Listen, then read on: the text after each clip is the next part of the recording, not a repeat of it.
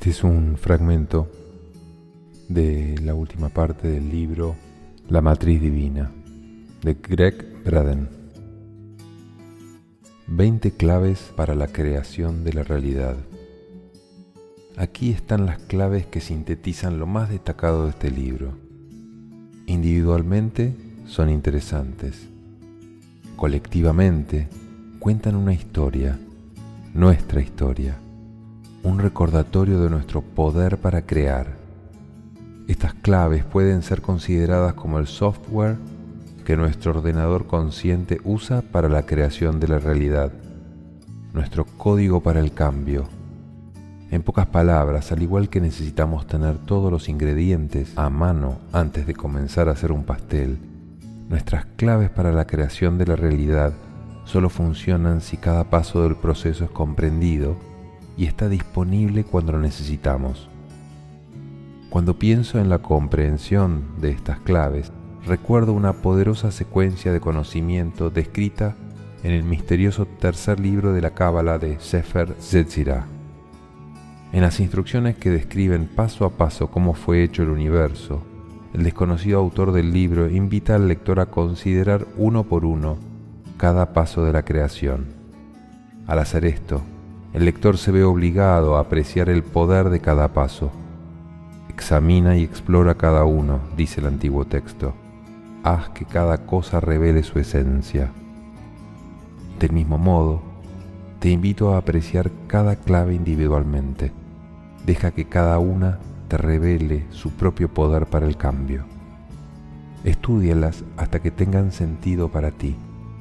Juntos estos pasos se pueden convertir en tu código para cambiar el mundo y también a ti mismo. 20 claves para la creación consciente. Clave 1. La matriz divina es el recipiente en el que existe el universo, el puente entre todas las cosas y el espejo que nos muestra lo que hemos creado. Clave 2 todo en nuestro mundo está conectado con todo lo demás. Clave 3. Para poder utilizar la fuerza del propio universo, debemos vernos a nosotros mismos como parte del mundo en lugar de separados de él. Clave 4.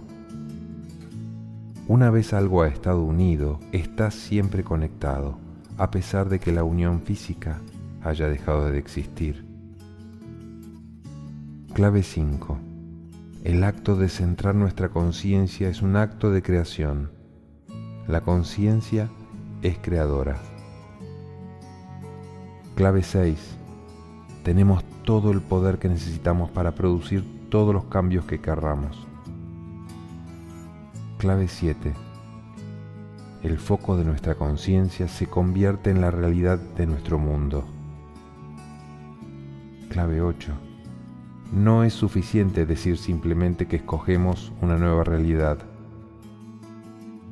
Clave 9. El sentimiento es el lenguaje con el que nos comunicamos con la matriz divina. Siéntete como si ya hubieses logrado tu objetivo y tu plegaria ya habrá sido atendida. Clave 10. Cualquier sentimiento no va a servir. Los sentimientos creadores son los que carecen de juicio y de ego. Clave 11. Tenemos que convertirnos en aquellas cosas que elegimos experimentar como nuestro mundo. Clave 12. No estamos limitados por las leyes de la física que conocemos en la actualidad. Clave 13. En un objeto holográfico, cada fragmento del objeto refleja la totalidad del objeto. Clave 14. El holograma universalmente conectado de la conciencia promete que en el instante en que creemos nuestros buenos deseos y oraciones, estos ya se encontrarán en el lugar de destino. Clave 15. A través del holograma de la conciencia, un pequeño cambio en nuestras vidas se refleja en todas las partes de nuestro mundo. Clave 16 La cantidad mínima de gente necesaria para iniciar un cambio de conciencia es la raíz cuadrada del 1% de la población total. Clave 17. La matriz divina funciona como el espejo de las relaciones que creamos con nuestras creencias. Clave 18. La raíz de nuestras experiencias negativas puede reducirse a uno de los tres miedos universales o a una combinación de los tres. Abandono, baja autoestima y falta de confianza. Clave 19. Nuestras verdaderas creencias se reflejan en nuestras relaciones más íntimas. Y clave 20.